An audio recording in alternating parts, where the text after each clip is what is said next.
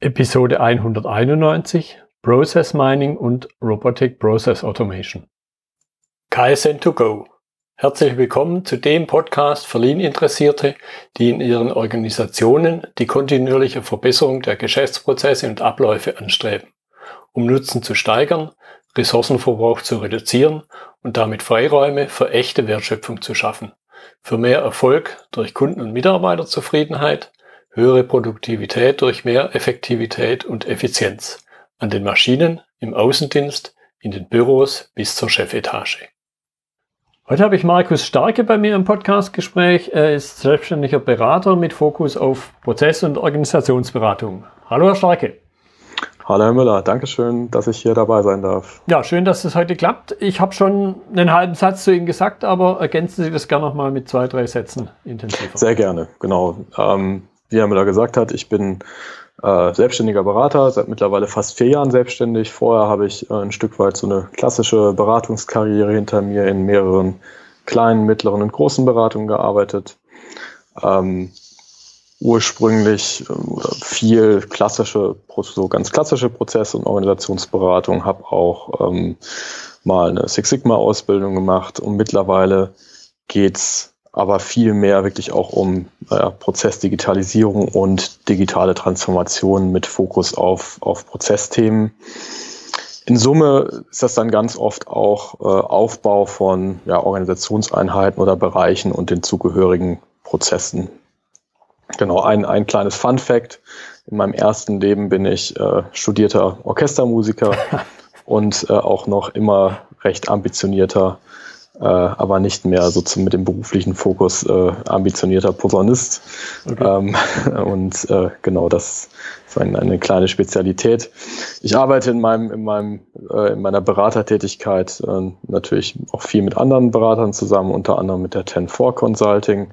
Und genau, das, wie gesagt, Fokus auf Prozesse, aber mittlerweile viel mehr äh, viel äh, IT-näher und mhm. digitalisierungsnäher, als mhm. das noch vor fünf bis acht oder zehn Jahren der Fall war. Ja, ja. ja mir kam gerade der spontane Gedanke, Ihr, sagen wir, früheres Leben hat ja auch schon viel mit Harmonie zu tun gehabt. das, glaub, das, das, das, stimmt, ja. Das lässt sich hier gut übertragen. Das kann man so sagen. Also auf ja. jeden Fall kann man auch den, finde ich, den, den Rückschluss immer ziehen. Prozess, Prozessberatung hat immer ganz viel auch mit, ähm, ja auch mit zwischenmenschlichem Verstehen und Verstehen von komplexen Zusammenhängen ja. zu tun. Und da gibt es, äh, ähm, gibt es natürlich auch starke Parallelen zum Thema Musik und Orchestermusik. Ja, und wenn es ja. da Misstöne gibt, dann funktioniert das Ganze auch nicht. genau, genau. Okay, gut. Jetzt haben wir ein spannendes Thema, wo sich zwei Dinge in zwei Welten begegnen, also sowohl einerseits Prozess, andererseits eben auch Digitalisierung und da zum Einstieg, ich hatte schon mal eine Episode, ja, schon vor Jahren, wo es ums Prozess Mining geht. Da kann man also im Zweifelsfall nochmal was nachhören. Was jetzt aber sicher neu ist, ist das Thema Robotic Process Automation. Deshalb mal da noch ein paar Stichworte speziell zum Einstieg.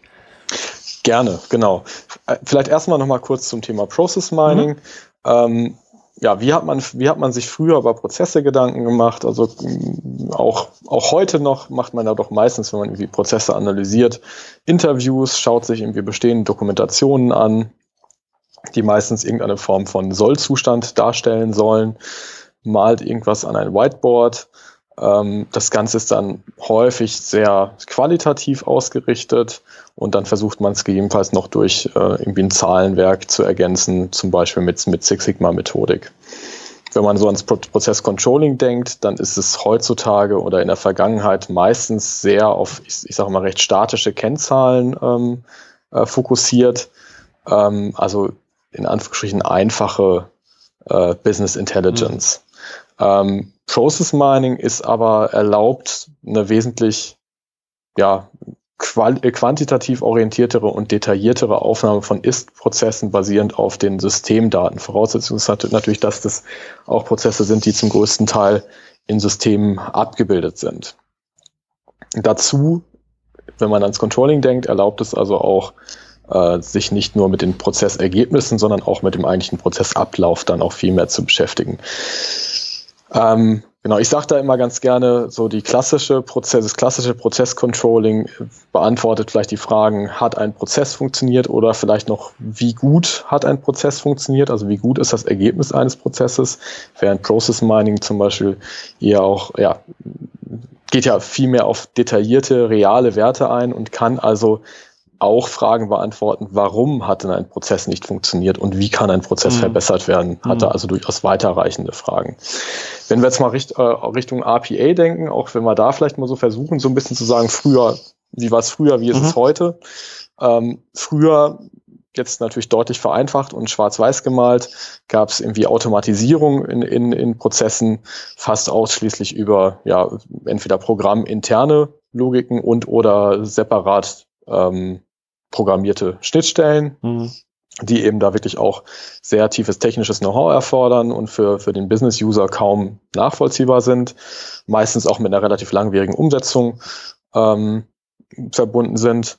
Es gibt so diese kleine Auf Ausnahme, die ich jetzt gerne nenne, weil, weil man die gerne auch im Zusammenhang mit RPA immer, immer nennt, das ist das Thema Excel-Makros, ja. wo, wo so der ein oder andere, ähm, vielleicht auch der sonst jetzt nicht so viel programmiert oder so, ähm, sich da vielleicht trotzdem auch schon mal ein bisschen wohlgefühlt hat und damit einfache Vorgänge, ähm, ich sag mal, automatisiert mhm. hat. Und da kommen wir dann nämlich auch zum Übergang zu, zu, äh, zum Thema Robotic Process Automation, RPA.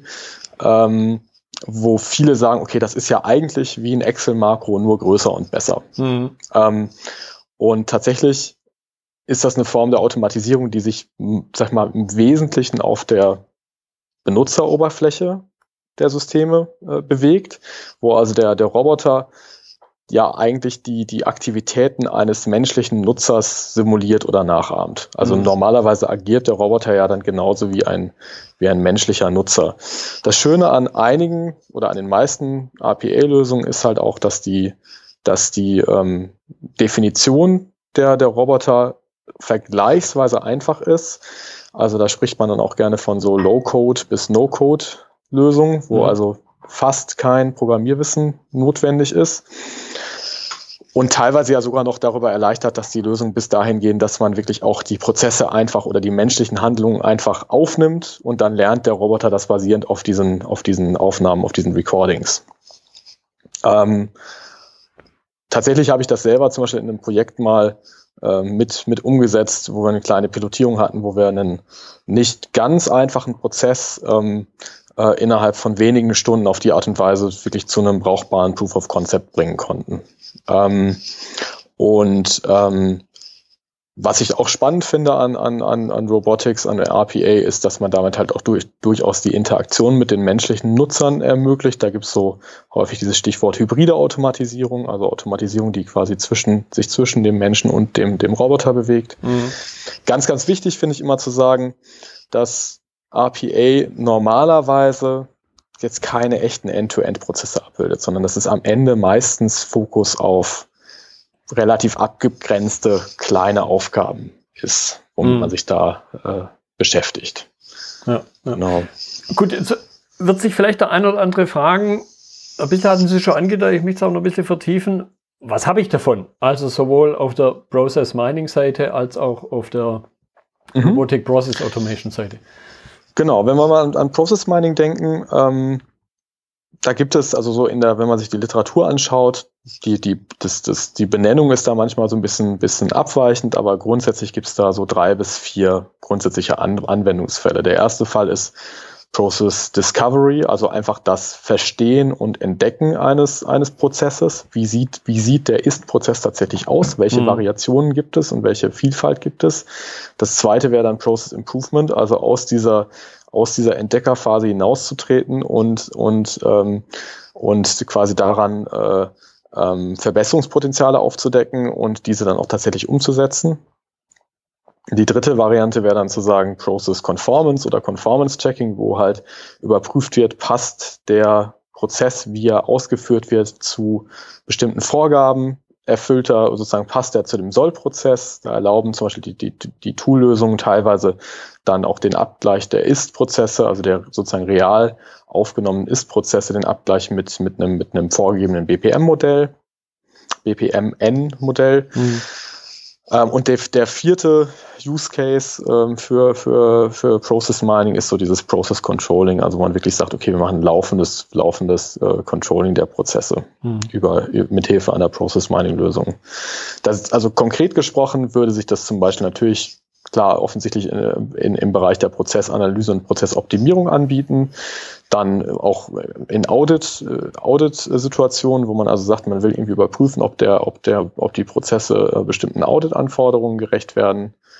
Oder zum Beispiel auch, wenn wir jetzt an das Process Controlling denken, halt wirklich Steuerung von Prozessen und Teams. Mhm. Also wirklich auch die, die Teams in, in der laufenden Arbeit sozusagen zu begleiten, ähm, zu kontrollieren und dann eben auch äh, Maßnahmen zu ergreifen etc. Genau. Mhm. Wenn wir jetzt mal drüber nachdenken, was, was braucht das alles, wie funktioniert das, kann man das vielleicht aufteilen in technische und organisatorische Voraussetzungen.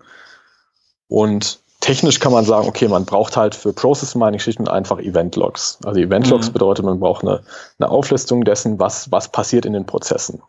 Ähm, das heißt, man braucht eine, eine, eine, eindeutige Bezeichnung des, des eigentlichen Vorgangs, des Prozessdurchlaufs. Dann braucht man die Aktivitäten, die passieren und die jeweiligen Zeitpunkte, zu denen die Aktivitäten äh, passieren. Und daraus wird in so einer Process Mining Lösung der Prozess halt rekonstruiert. Also da entsteht dann auch durchaus aus sehr großen Datenmengen dann ein detailliertes Bild ähm, der, der Ist-Prozesse, wo man dann häufig sieht, dass es äh, viel, viel mehr Variationen gibt, mhm. als man erstmal annimmt. Ja. Also oft ja. ist es ja so, wenn man irgendwie ähm, eine Prozessaufnahme des Ist-Prozesses macht, dann kommt man irgendwie auf zwei, drei, vier Variationen. Wenn man das mit Process Mining macht, kommt man auf teilweise hunderte bis tausende Prozessvariationen.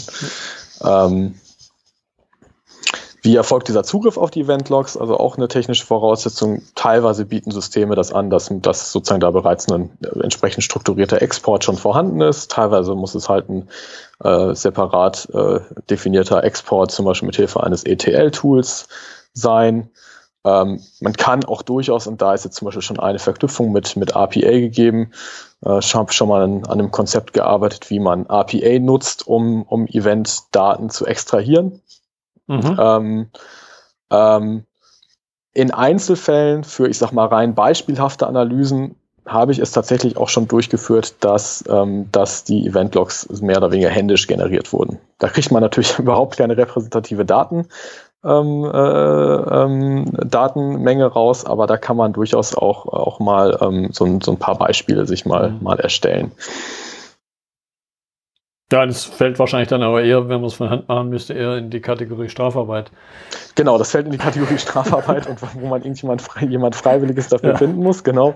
Aber gut, manchmal als allererster Startpunkt, wenn man mal irgendwie nur mit ein, ein zwei Tage mal investieren will, ob das Ganze ja. überhaupt irgendwie einen Sinn hat oder nicht, ähm, äh, kann man kann man da vielleicht auch mal dann mit einer ganz begrenzten Anzahl ähm, Cases dann dann äh, starten. Mhm.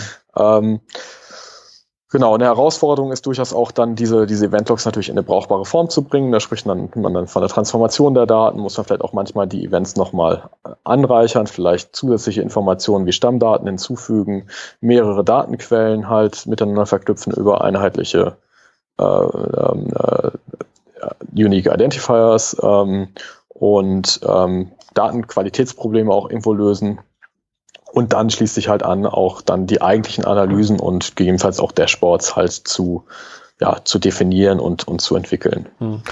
Jetzt hab, ähm, ja, bitte. Genau. Wenn wir jetzt an, an organisatorische Voraussetzungen vielleicht nochmal denken, um da so ein bisschen den Schwenk zu kriegen, das sind ja so ein paar, das ist ja schon relativ technisch. ist, glaube ich, ganz zentral, dass man sich überlegt, welche Prozesse will man sich eigentlich anschauen. Ja. Also welch, welcher Prozess ist es eigentlich wert, dass, dass wir äh, dass, dass wir ihn uns anschauen, muss natürlich zum Beispiel überhaupt erstmal ein Prozess sein, der auch zu wesentlichen Teilen digitalisiert ist und halt, wo es überhaupt Eventlogs gibt. Und dann braucht man natürlich auch das, das, das notwendige Know-how, also sowohl für diese technischen Schritte, ähm, als auch äh, zur, zur Analyse. Zur Analyse braucht man, ich sag mal, klassische Prozessanalyse-Skills, äh, äh, also Six Sigma und Lean helfen da, mhm. aber halt auch natürlich fachliches äh, Spezialwissen aus den jeweiligen Fachbereichen irgendwie betroffen sind und auch meistens auch Wissen aus der IT, die einem hilft, die eigentlichen Eventlogs nochmal zu, äh, zu, zu ähm, interpretieren, weil das mhm. oft nicht so selbsterklärend ist, was steht da eigentlich drin. Mhm. Genau. ja, jetzt, jetzt habe ich gerade so einen konkreten Fall vor meinem geistigen Auge. Ist jetzt sehr produktionsnah, mhm. wobei nah im Grunde schon noch untertrieben ist. Also es ist im Grunde Produktion, mhm. wo man halt dann klassisch eine Wertstromanalyse macht, also mit Post-its vor einer großen weißen Wand steht am Anfang. Und, und da jetzt mal konkret nachgefragt, sind sowas dann auch Möglichkeiten oder sind es dann eventuell Dinge, wo es an den verfügbaren Daten scheitert? Also ich habe tatsächlich mit einem Process Mining Anbieter zum Beispiel schon ähm, zusammengearbeitet oder zu tun gehabt, der, der auch vermehrt sagt, wir, haben, wir beschäftigen uns auch mit, mit Produktionsfragen und tatsächlich liefern Produktionssysteme ja durchaus auch eine ganze Menge an Daten. Mhm. Also ähm, äh, das muss man natürlich immer im Einzelfall bewerten, aber grundsätzlich würde ich davon ausgehen, dass man häufig aus den Produktionssystemen auch was rauskriegt, gerade in der in der ähm, ja, pharmazeutischen Produktion oder überall, wo es, wo es irgendwie so Track-and-Trace-Erfordernisse etc. Mhm. gibt, müsste man eigentlich relativ genau wissen, was passiert wann. Mhm. Und das sind mhm. ja genau die Daten, die man dann auch äh, die man dann auch potenziell für Process Mining verwenden kann. Mhm, mh, mh. Also alles, wo irgendwie Chargen nachverfolgt werden oder ja. irgendwie Artikelnummern nachverfolgt ja. werden, da, da müsste sowas eigentlich relativ gut funktionieren. Mhm, mhm. Ja. Aber muss man sich immer im Einzelfall anschauen. Also deswegen bietet sich bei Process Mining meiner Meinung nach immer an, erstmal so eine Art kleine Machbarkeitsstudie zu machen. Ja, ja, okay. Gut, jetzt haben wir relativ viel noch über Process Mining gesprochen. Wie sieht die vergleichbare Frage, also sowohl mhm. den Nutzen als auch Voraussetzungen, bitte, ja. was hatten Sie auch schon mhm. angedeutet, auf der RPA-Seite aus? Genau, gerne. Also ich, also RPA, wie gesagt, ist ja, ich sag mal, eine, eine Automatisierungs-, ein, ein alternativer Automatisierungsansatz, mittlerweile auch nicht mehr, nicht mehr neu, auch schon seit einigen Jahren ähm, unterwegs in Unternehmen und immer etablierter. Ähm, Nutzen, vereinfacht gesagt, natürlich die, die Automatisierung von ein, relativ einfach strukturierten, aber zeitintensiven und, und sehr repetitiven Aufgaben. Mhm. Also das ist, das sind gleichzeitig auch ein Stück weit die Voraussetzungen. Ähm, die Aufgaben und Aufgaben und Daten müssen halt klar strukturiert sein oder strukturierbar sein. Ähm, der Vorteil ist, dass man damit häufig sehr schnell auf Ergebnisse kommt. Wie gesagt, mit Hilfe von solchen Recording-Funktionen, ähm, wenig Programmierungsnotwendigkeit, relativ einfache Konfiguration der Robots. Ähm, das erlaubt halt zum Beispiel auch häufig den Fachabteilungen, diese, diese Definition zum großen Teil selber zu treiben, aber trotzdem würde ich immer davor warnen, das ohne die IT zu versuchen. Mm, ja, ähm, da kommt mir nachher noch ein Punkt, den ich auch gern besprechen werde. Genau, also das, das, da sollte man sich sicherlich äh, vor, sag ich mal, äh, sollte man sicherlich ein Auge drauf haben, dass man die nicht versucht, die IT dabei irgendwie auszuschließen. Ähm, aber diese, diese, sag mal, starke Einbindung der Fachabteilung erlaubt manchmal sicherlich auch mehr Skalierung, als wenn man jetzt total von der IT abhängig wäre, mhm. weil es häufig ähm, natürlich irgendwo die Ressourcen in der IT auch begrenzt sind und die mit, mit, den, mit den Ideen der, der Fachabteilung manchmal gar nicht zeitlich einfach gar mhm. nicht hinterherkommen ja. können. Was auch ein großer Vorteil ist, dass man, glaube ich, ganz pauschal sagen kann, RPA ist relativ wenig invasiv auf die Systeme. Also man muss ja, man, man arbeitet prinzipiell auf der Nutzeroberfläche. Das ist eine etwas pauschalisierte Aussage, aber ja. man arbeitet tendenziell auf der Nutzeroberfläche wodurch man wenig in irgendwelche sozusagen Systemhintergründe Hintergründe rein muss. Mhm. So konkrete Beispiele, was, was man da machen kann, so ein Beispiel finde ich auch von der Benennung immer ganz schön, das sind diese sogenannten Drehstuhlaufgaben, wo also von, von einem System oder einem Bildschirm auf den ja. anderen Bildschirm einfach Daten übertragen werden. Ja. Äh, zum Beispiel vielleicht auch Automatisierung in, in Altsystemen, in Legacy-Systemen, die man vielleicht mit anderen Methoden nicht mehr anfassen möchte. Ähm, Oft wird halt RPA auch in Verbindung mit, mit, äh, mit Scanning-Vorgängen und ähm, Optical Character Recognition genutzt, mhm. ähm, weil die Systeme damit ganz gut, ganz gut um, umgehen können, damit ganz gut integriert sind. Ähm, und ganz allgemein gesprochen halt alle Aufgaben, die halt Interaktion mit einer Anzahl, mit einer Reihe, Reihe verschiedener Systeme erfordern, mhm. wo man also sonst irgendwie einen Konvolut aus, aus äh, Schnittstellen mhm. hätte. Mhm. Genau. Ja. Gut, wenn man jetzt, ja, ja, okay, bitte. Wenn man jetzt nochmal an Voraussetzungen denkt, wie gesagt, das ist sicherlich, also Kernvoraussetzung für RPA ist, dass man über strukturierte Vorgänge und Daten spricht oder strukturierbare Daten, also zum Beispiel bei gescannten Dokumenten, das sind ja erstmal keine strukturierten Daten, keine strukturierten Daten, die kann man dann aber eben ein Stück weit strukturieren, mhm. dass man relativ einfache Prozesslogiken und vor allem eindeutige Entscheidungen hat, weil der Robot selber natürlich keine, in dem Sinne keine Intelligenz hat, mhm. sondern der kann halt nur nach ganz klaren ähm, Vorgaben arbeiten. Auch ist es aus meiner Sicht, sag ich mal, nicht optimal zu versuchen, mit, mit, mit RPA Prozesse abzubilden, die sehr, sehr viele Variationen haben, sondern mhm. das Ziel sollte sowieso vorher sein, diese Variationen auch mal zu reduzieren. Ähm, aber wenn man es dann dennoch versuchen würde, würde das mit RPA auch sehr, sehr schnell sehr unübersichtlich werden, mhm. wenn man dann den gleichen Prozess mit, mit x Varianten hat. Mhm. Genau. Ja, wenn es dann unter Umständen länger dauert, irgendwas zu automatisieren, wie es halt dann doch selber genau. zu machen als Mensch. Genau. Ganz, ganz wichtig finde ich auch, dass man das dass weiter, dass sowohl vorher als auch nachher die Organisation halt selber die Prozesse auch noch versteht, wozu natürlich auch gehört, dass die ganze RPA-Implementierung ähm, und Definition halt auch vernünftig dokum dokumentiert sein muss. Ja. Also man muss auch nachher noch nachvollziehen können, was habe ich denn da eigentlich, was habe ich eigentlich was habe ich eigentlich automatisiert, weil sonst hat, hat, man nachher das Problem, wenn dann irgendwas, irgendwas nicht mehr funktioniert, dann weiß man nicht mehr, wo man oder, oder man aus anderen Gründen was anpassen muss, aus regulatorischen Gründen oder welchen anderen Gründen auch immer dass man überhaupt nicht weiß, wo muss man eigentlich ansetzen. Ja, ja. ja das ist genau der Punkt, äh, der mir vorhin schon durch den Kopf schoss und, und vielleicht ist auch der richtige Zeitpunkt, das zu vertiefen. Äh, da habe ich manchmal so das Gefühl, dass dieser Aspekt, ich bastel mir da mal was mit Excel zurecht, natürlich jetzt unter Umständen sogar noch verstärkt wird weil mhm. ich eventuell mehr Möglichkeiten habe. Und ich glaube, wir wissen beide, was manchmal passiert. Wir sind wahrscheinlich, also zumindest ich bin solchen Fällen ja. schon begegnet, wo dann halt ein Meyer-Sheet oder ein, ja, vielleicht auch mal ein Müller-Sheet oder so irgendwas existiert. Dieser ja. Meyer oder Müller aber schon lange nicht mehr Unternehmen ist, nur das Ding genau. selber weiterlebt und jeder ja. das Kreuz drüber schlägt, weil man das nicht anfassen kann, weil man nicht Das weiß, ist eigentlich eine ganz, ganz schöne Analogie, genau. Also es gibt den, der Fall ist mir auch schon oft begegnet, dass man, dass man quasi irgendwelche Excel-Vorlagen hat, die irgendjemand irgendwann mal erstellt hat und nur diese Person noch weiß, wie die funktionieren. Diese ja. Person entweder das Unternehmen schon komplett verlassen hat oder in einem komplett anderen Bereich arbeitet oder das Ding äh, seit fünf Jahren nicht mehr angefasst hat, deswegen es selber auch nicht mehr weiß, wie, ja. wie das Excel-Sheet funktioniert. Und die Gefahr ist natürlich bei, bei RPA genau die gleiche. Ja. Also da muss man natürlich dafür sorgen, dass es zu den, zu den Robots eine, eine adäquate Dokumentation gibt und, und Begründung, warum die jetzt ja. so und so arbeiten. Ja, und ich glaube, das, ja, und das, was Sie vorhin gesagt haben, nicht an der IT vorbei, das kann man im Grunde ja. nicht genug betonen, weil spätestens in dem Augenblick, wo ich was an der Benutzeroberfläche mache und jetzt halt ein Entwickler an der Benutzeroberfläche ganz klassisch ein neues Release und vielleicht kommt dann genau. noch ein weiterer Button dazu und dann verschiebt sich alles. Und dann tut's genau. nimmer.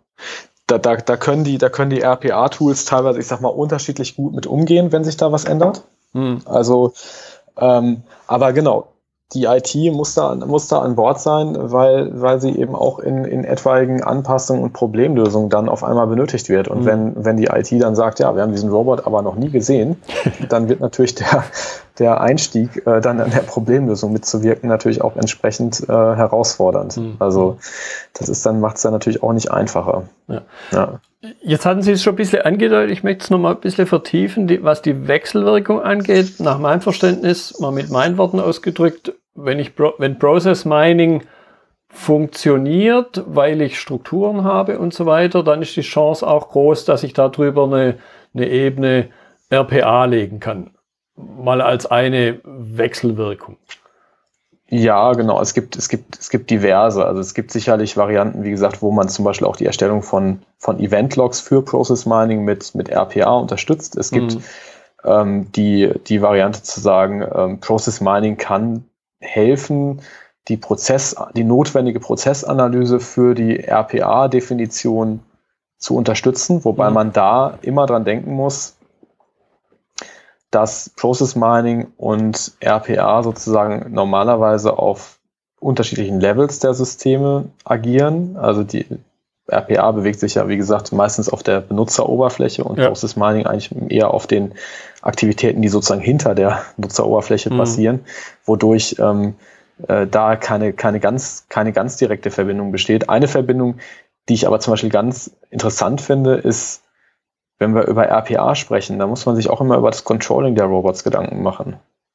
Funktionieren, also funktionieren die Robots, funktionieren die so, so wie sie sollen, gibt es da irgendwelche Performance-Schwierigkeiten mm. etc welche Robots werden viel genutzt und welche wenig genutzt. Also welche sind, äh, sind wirklich aktiv und welche sind, sind weniger aktiv etc. Und da kann es durchaus aus meiner Sicht, ich habe es noch nicht gesehen, aber da wäre es natürlich zum Beispiel, zum Beispiel auch attraktiv, äh, die, auch die, die Robot-Aktivitäten über Process Mining zu kontrollieren. Mhm. Ja. Ähm, äh, und da mal zu schauen, okay, was, wie, ja. sie, wie sieht denn ja. das, wie sieht das denn aus? Also was, was machen die denn eigentlich? Ähm, weil da verliert man schnell die Übersicht, was da eigentlich alles passiert. Ja, und im, ähm, im, im Vergleich zu dem realen Roboter, der dann halt doch irgendwo noch die Hupe eingebaut ist. hat oder halt die, die Ampel an der Seite, die dann auf Rot genau. schaltet und ich dann optisch sehe oder im Extremfall knallt ja. halt und ich höre es optisch, dann weiß ja. ich, was los ist. Jetzt, wenn die Software nicht tut, merke ich es genau. ja vielleicht gar nicht. Genau, und die, und die, die, die RPA-Tools bringen natürlich die meisten bringen natürlich irgendeine Form von, ich sag mal, Sport mit. Welche Robots sind gerade aktiv, welche sind irgendwie erfolgreich gelaufen, welche sind aus irgendwelchen Gründen hängen geblieben, etc. Aber grundsätzlich wäre das sicherlich interessant, diese Analyse der Robots auch nochmal eine Detailebene tiefer zu legen. Mhm. mhm. Ja, vielleicht dann auch wieder einen Roboter draufzusetzen, der dann danach guckt, was die anderen denn machen. Das könnte auch Sinn machen, ja, ja genau. Weil sonst ja. wäre es ein bisschen absurd, wenn das jetzt ein Mensch überwacht. Ja. ja. ja. Nee, aber das, das, also da gibt's gibt's diverse, diverse äh, äh, Varianten, die, die, äh, die da, die da helfen können. Also ähm, genau. Ähm, ich könnte mir auch vorstellen, ich habe es auch noch nicht real gesehen, aber dass tatsächlich zum Beispiel auch Ergebnisse aus dem Process Mining ähm, ähm, genutzt werden, um zum Beispiel Roboteraktionen auch einfach zu triggern. Wenn mhm. also ein Process Mining irgendwo eine Abweichung von einem Sollprozess darstellt, mhm. dass man dann, dass man dann sagt, okay, da kann, kann mit Hilfe von RPA irgendeine, irgendeine äh, Gegenmaßnahme dann ähm, initiiert werden. Ja, ja. ja, kann ich mir auch gut vorstellen. Gut, jetzt haben wir gerade schon das Stichwort Mensch. Und Sie haben es am Eingang auch schon gesagt, dass es da eine nicht ja, ich würde sagen, eine nicht unerhebliche Wechselwirkung gibt. Was ist so Ihre Erfahrung? Welche Rolle spielt der Mensch speziell? Ich glaube, bei manchen ja. ist das ja noch ein gewisses Auf, vielleicht rotes Tuch, Roboter, up, werde ich ersetzt? Ja. Ja. Also, das ist natürlich eine ganz, ganz kritische Frage. Also, es gibt so ein paar, ich sag mal, so ein paar Aspekte. Also, der Mensch ist natürlich erstmal Inputgeber und Know-how-Träger. Also mhm. ganz klar, in den meisten Unternehmen steckt das meiste Wissen darüber, wie Prozesse aussehen sollen und wie sie auszuführen sind, steckt letztendlich bei den Menschen. Es ist immer mal wieder irgendwas niedergeschrieben in verschiedenen Detaillevels und verschiedener Qualität. Aber am Ende sind die Menschen erstmal die Know-how-Träger. Und das wird sich auch so bald hoffentlich nicht ändern. Ähm, insofern spielt der Mensch einfach da initial mal eine Riesenrolle darin, überhaupt ähm, RPA zu ermöglichen. Mhm. Ähm, dann eben das, was wir gerade auch schon angesprochen haben, natürlich müssen die Robots auch gemanagt werden. Auch das, dafür braucht es Menschen. Also die müssen technisch umgesetzt werden, aber dann eben auch, auch gemanagt werden. Auch da braucht es am Ende, natürlich kann das auch wieder unterstützt werden von Systemen, zum Beispiel durch Process Mining, aber am Ende müssen, äh, müssen da auch Menschen mit dran und müssen auch Menschen dann nochmal entscheiden, okay, der Robot ist noch aktuell, der macht seinen, seinen Job gut oder, nicht, oder nicht und deswegen müssen wir den anpassen oder abschalten, wie auch immer.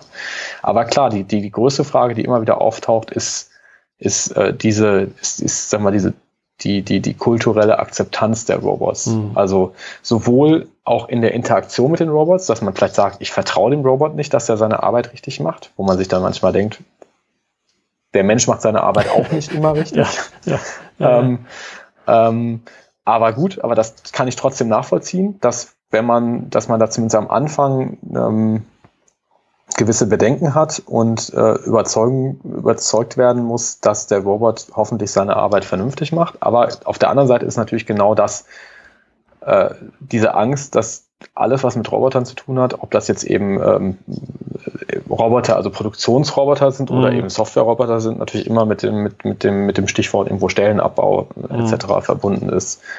Ähm, Habe ich bisher noch gar nicht so viel beobachtet, mhm. ähm, sondern also klar macht man sich immer Gedanken darüber, was ist der Kostenvorteil, den man durch RPA vielleicht erreichen kann. Aber auf der einen Seite, ähm, also der Kostenvorteil ist oft gar nicht so riesig groß. Mhm. Allein schon deswegen, weil, also, weil man einerseits ja wirklich auch so eine, so eine Gesamtkosten, also eine Total Cost of Ownership Betrachtung heranziehen muss, wo mhm. ja zum Beispiel auch das Management der Roboter mit reinfließen muss, ähm, die, die Weiterentwicklung der Roboter etc. und wo, ähm, wo man auch sagen muss, die ganz billig sind die RPA-Lösungen auch nicht. Ja. Aber B auch, weil man ja häufig damit anfängt, Aktivitäten zu automatisieren, die aktuell in Ländern mit relativ niedrigen Lohnstrukturen gemacht werden. Mhm. Also häufig ist das ja quasi, ist die RPA-Welle quasi die, die Welle nach dem Out oder nach dem Near- oder Offshoring. Ja. Und äh, wenn man natürlich dann schon Lohnstrukturen hat, die irgendwie ein Drittel oder weniger der, der, der mitteleuropäischen Löhne hat, wird natürlich der Cost Case für, ähm, für, für RPA auch schon schwieriger. Mhm. Ähm, ich, also ich halte es für essentiell, dass man bei, bei, bei RPA, aber auch bei jeder anderen Form von, von Prozessautomatisierung sich vor allem auch darüber Gedanken macht, ähm, kann man darüber die, die Zuverlässigkeit in den Prozessen erhöhen? Kann man die Gesamtqualität der, der, der Leistung verbessern? Oder kann man auch die Geschwindigkeit, in der die Leistung erbracht wird, verbessern? Mhm. mhm. Kann man Mitarbeiter von, ich sag mal, eintönigen, repetitiven, repetitiven Tätigkeiten sozusagen befreien mhm. und dadurch halt auch Zeit ähm, freischaufeln, die auf, äh, sag mal, anspruchsvollere Tätigkeiten verwendet werden kann. Ähm, die, und diese Tätigkeiten, die sonst vielleicht heute untergehen. Mhm. Ja. Also das, das habe ich auch tatsächlich bei, bei, bei Kunden schon gesehen, die gesagt haben, das ist natürlich auch immer eine Frage der Kommunikation, aber die gesagt haben, unsere RPA-Initiative zielt nicht darauf ab, Stellen abzubauen, sondern ähm, Arbeitskraft von den einfachen Tätigkeiten auf die anspruchsvolleren Tätigkeiten zu verlagern, weil diese anspruchsvolleren Tätigkeiten im Moment ähm, zu kurz kommen. Mhm. Ja, total nachvollziehbar.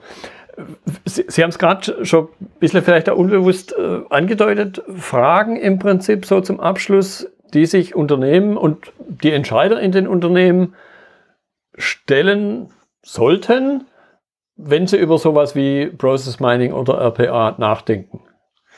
Ja, genau. Das ist, also ist wirklich ein guter Punkt. Ich glaube, da tun sich viele Unternehmen auch noch schwer. Also ganz zentral finde ich, dass man die Technologie nicht zum Selbstzweck macht. Mhm. Also gerade in den letzten drei Jahren oder so haben, als, als, als RPA irgendwie auf einmal ganz, ganz populär wurde und auch Process Mining populärer wurde, da ähm, haben die Unternehmen gerne gesagt, so, wir machen jetzt ein RPA-Programm.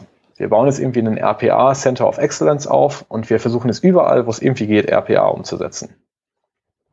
Das auf die Art und Weise, glaube ich, führt das nicht immer zu den gewünschten Ergebnissen. Mhm.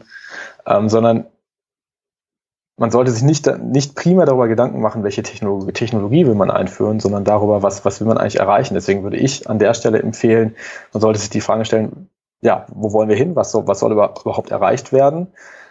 Was, was haben wir bereits an, an Fähigkeiten und Voraussetzungen rund um Prozessmanagement, Digitalisierungsaktivitäten, Big Data Fähigkeiten etc.? Was haben wir bereits im Unternehmen und was was fehlt vielleicht noch, wenn man so ein, wenn man sag ich mal so ein Zielportfolio an sich anschaut, dann zu überlegen, okay, mit welchen Themen oder Prozessen müssen wir uns denn überhaupt priorisiert beschäftigen? Also weiß, wo, worüber müssen wir uns Gedanken machen und was ist bei diesen Themen der Zielzustand? Mhm. Und wenn man diesen Zielzustand definiert hat, dann muss man sich überlegen, okay, welche Technologien aus diesem Bauka Baukasten äh, kann man hier verwenden? Und da würde ich dann ganz stark empfehlen, auch immer mit, ich sag mal, mit kleinen Iterationen zu arbeiten. Also kommt dieses, dieses Stichwort Minimum Viable Product dann auch ins mhm. Spiel zu sagen, man will wirklich auch vielleicht erstmal ein Proof of Concept erarbeiten etc. und dann, und dann das Ganze erweitern. Was ich da in dem Zusammenhang total spannend finde, ist dieses Stichwort Intelligent Process Automation, was quasi ein bisschen einen Schritt weiter geht, kann man sagen, was unter anderem von, von McKinsey äh, stark geprägt wurde. Das sagt, okay, man hat in der, sagen wir, rund um das Feld intelligentere Prozessautomatisierung, als sie heute ist, hat man, hat man eine Anzahl von Technologien in dem, in dem Werkzeugkasten, die man halt kombinieren sollte. Das ist, McKinsey hat gesagt, das sind, das ist äh, Robotic Process Automation. Das ist eine smarte, eine intelligente ähm, Workflow-Lösung. das ist das ganze Thema Machine Learning und Advanced Analytics, wo man zum Beispiel durchaus auch in den Block dann Process Mining einordnen könnte. Das ist das Thema Natural Language Processing und Generation. Also damit darüber auch die, ähm, die, die Interaktion auch ähm, zu, zu verbessern und das Thema Cognitive Agents, also wirklich auch ähm, eine, eine virtuelle ähm, äh, sag mal, Workforce zu, aufzubauen. Mhm. Und das, ich glaube, ich glaube halt an diesen Werkzeugkastengedanken. Ich glaube nicht, dass es darum geht, solitär zu sagen, äh, RPA einzuführen, sondern ich glaube, es geht darum zu sagen, wir, wir müssen uns überlegen, was wollen wir eigentlich erreichen, was ist unser Zielzustand und welche Bausteine brauchen wir dafür. Ja, ja. ja im, im Grunde, wenn man es ein bisschen bildlich ausdrückt, sich zu überlegen, warum will ich hier einen Nagel in die Wand schlagen und brauche dazu vielleicht einen Hammer weil ich ein schönes Ambiente habe, wenn da Bilder an der Wand hängen. Genau, man muss sich überlegen, äh, genau, man überlegt sich nicht, ich will den Nagel in die Wand schlagen, ja. sondern man überlegt sich, man will das Bild oder die Uhr an der Wand haben. Und dann muss man sich überlegen, mache ich das mit, äh, mit einem äh, doppelseitigen Klebeband, mhm. mit einem Nagel und, oder mit einer Schraube. Ja. Ähm, ähm, genau, und da, aber den, bei dem Schritt tun sich die Unternehmen teilweise oder bei diesem Gedankengang tun sich die, die Unternehmen teilweise schwer. Ich würde natürlich auch immer sagen, das Ganze prozessorientiert anzugehen, also immer wirklich sich an Prozessen zu orientieren und zu überlegen, das ist ein Prozess, den den, den wir optimieren wollen. Mhm. Das ist natürlich meine oder unsere Perspektive als, ich sag mal, Prozessberater und äh, Prozessmanager, die, die, die wir da tragen, wo ich aber auch überzeugt bin, dass die eine relativ sinnvolle ist. Ja, ja. Und, und da eben dann sich auch mal klar zu machen, okay, was ist denn mein Problem? Also sprich, wo gefällt mir irgendwas nicht? Weil ja. ich vielleicht wieder bildlich gesprochen einen Fleck an der Wand habe und ja. den jetzt halt mit dem Bild zudecke. Ja. Und nicht zu sagen, ja, ich gehe in den nächsten Baumarkt und kaufe mir mal einen Hammer und ein paar Nägel. Genau, genau. Ja. Und das kann auch durchaus bedeuten, sich, sich mit, mit langfristigen ähm, Trends auch mal zu beschäftigen. Auch nochmal zu überlegen, okay, nicht nur zu überlegen, was ist jetzt unser Problem, dass vielleicht irgendwie äh, der Mitarbeiter A seine Arbeit anders macht als der Mitarbeiter B, sondern sich auch vielleicht mal zu überlegen, was, was können langfristige Herausforderungen sein. Also eine, so eine, auch wenn man sagt, RPA zum Beispiel hat einen relativ kurzen und schnellen Umsetzungszyklus, sag mal, sollte es nicht nur immer das, das, das äh, Schließen eines Flickenteppichs sein, sondern es sollte auch eine, die Arbeit an einem langfristigen Ziel durchaus auch, ähm, äh, auch berücksichtigt werden. Ja, ja, weil, also, solche schnelle Schüsse dann oft unheimlich langes Leben haben. Genau. Ja. ja. Okay, gut. Herr Starke, ich fand das eine spannende Unterhaltung. Ich habe da einige Parallelen gesehen zu, zu Themen, die mich gerade beschäftigen. Deshalb danke ich Ihnen für Ihre Zeit. Sehr gerne. Ich bedanke mich auch. Also fand ich, finde ich auch ein gutes Gespräch und das Format auch toll und äh, vielen Dank. Das war die heutige Episode im Gespräch mit Markus Starke zum Thema Process Mining und Robotic Process Automation. Notizen und Links zur Episode finden Sie auf meiner Website unter dem Stichwort 191. Wenn Ihnen die Folge gefallen hat, freue ich mich über Ihre Bewertung bei iTunes. Sie geben damit auch anderen Linieninteressierten die Chance, den Podcast zu entdecken. Ich bin Götz Müller und das war KSN2Go. Vielen Dank fürs Zuhören und Ihr Interesse.